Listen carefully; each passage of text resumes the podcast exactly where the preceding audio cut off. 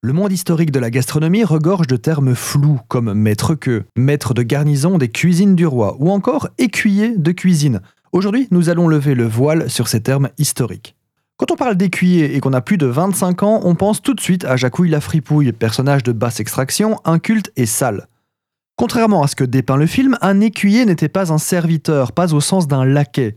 C'était le dernier rang avant de devenir chevalier. Avant l'écuyer se trouvait le page, et ce sont des fonctions souvent réservées aux nobles. Un écuyer de cuisine n'est donc pas du tout un commis, comme on pourrait le penser, mais bien l'inverse.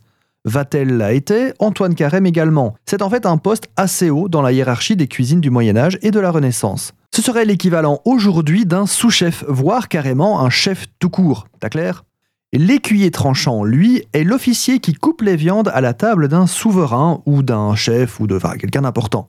Et là, difficile de faire un relatif avec les métiers modernes, car bien qu'on pourrait croire qu'il s'agisse d'un simple serveur effectuant les découpes en salle, il semble que l'écuyer tranchant avait beaucoup plus de responsabilités. De plus, les découpes étaient apparemment acrobatiques, c'était un spectacle, un petit peu comme le fait actuellement Salt Bay. Un maître de garnison des cuisines du roi est un terme qui parle un petit peu par lui-même, c'est tout simplement le chef de cuisine du roi. Par exemple, Taïwan l'a été, et si ce nom ne vous dit rien, pas de panique, nous allons bientôt consacrer un épisode à ce cuisinier historique. Et enfin, le maître que, le terme aussi mémorable que connoté, est en fait, et encore une fois, un chef de cuisine.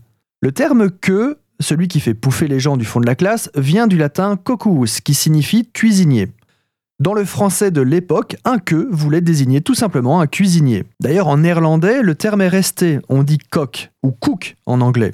Il y avait bien sûr une hiérarchie, et on parlait de que, au-dessus les premiers que, et forcément à la tête, un maître que, un chef de cuisine, le maître des queues.